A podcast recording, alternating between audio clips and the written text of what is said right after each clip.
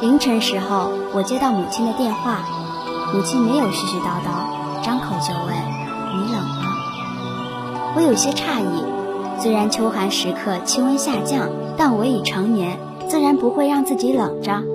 我回答：“我不冷啊。”母亲似乎长长舒了一口气。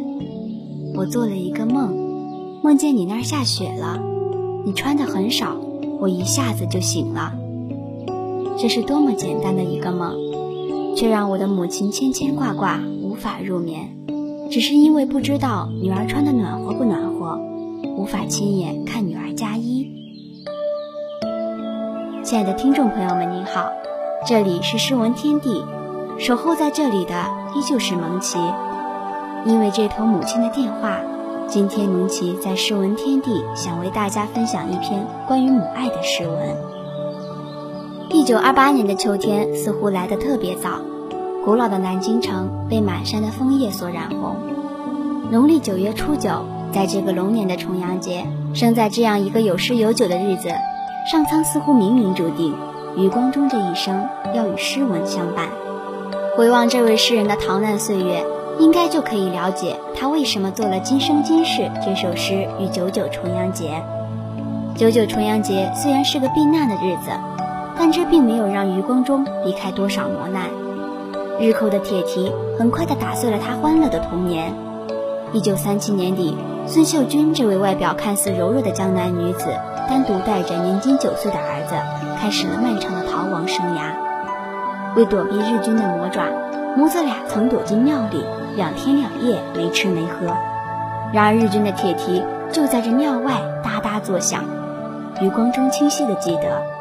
火光中，凹凸分明，阴影深深；庄严中透露出凝露的佛像，火光抖动，每次牵动眉间和鼻沟的黑影，于是他的下颚朝母亲那儿陷得更深。颠沛流离的日子，余光中从头至尾与母亲相依为命，躲过了无数的炮火烽烟。逃难使余光中对母爱有更深切的理解，他领着我逃。母子共难，这也增加了母子感情，所以，我有可能是新诗人里写母亲写的最多的一位了。一九五八年，余光中的母亲过世了。一九五八年，余光中的母亲去世了。对于母亲的回忆，余光中记得这么一件事情：一九四九年七月的一个夏日，他和母亲自厦门登船，在香港稍作停留后，便前往台湾。他至今清晰地记得，就在船离开码头时，母亲指着东方对他说：“风浪的那一头就是台湾。”怎料得到，抗战的长眼也不过八年就还乡了，而这次流离，竟然掉头一去是风吹黑发，回首再来已雪满白发。母爱啊，有多少文字来歌颂它？但是余光中的这首诗非常平实，娓娓道来和母亲相守这三十年的幸福。时光如水，年华易逝，似水流年淡去我们多少回忆，却始终不改我们对母亲绵绵的思念。莺归燕去，春去秋来，容颜渐老，白发似雪。儿女在一天天长大，母亲却在一天天衰老。当儿女望见高堂之上的白发亲娘，他们都会投入母亲的怀抱。然而余光中却再也没有这样的机会了。好了，现在大家就随蒙奇来一起倾听一下这首关于母爱的《今生今世》吧。今生今世，余光中。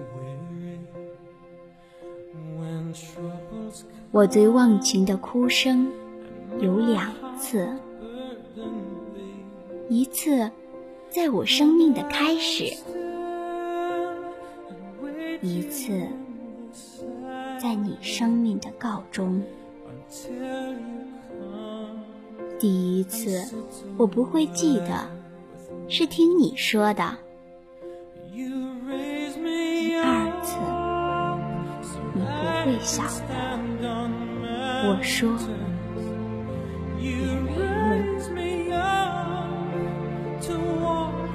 但在这两次哭声的中间，有无穷无尽的笑声，一遍，一遍，又一遍，回荡了整整三十年。你都晓得，我都记得。我们大部分人呢，还处于三十年的笑声中间，往往忽视了母亲渐渐变白的发丝。被岁月雕琢了不再圆润的脸庞，守候在远方儿女一个温情电话的期盼眼神。不要再沉默了，拿起电话拨给爱你的他吧，让母爱不要等待，让亲情常牵挂。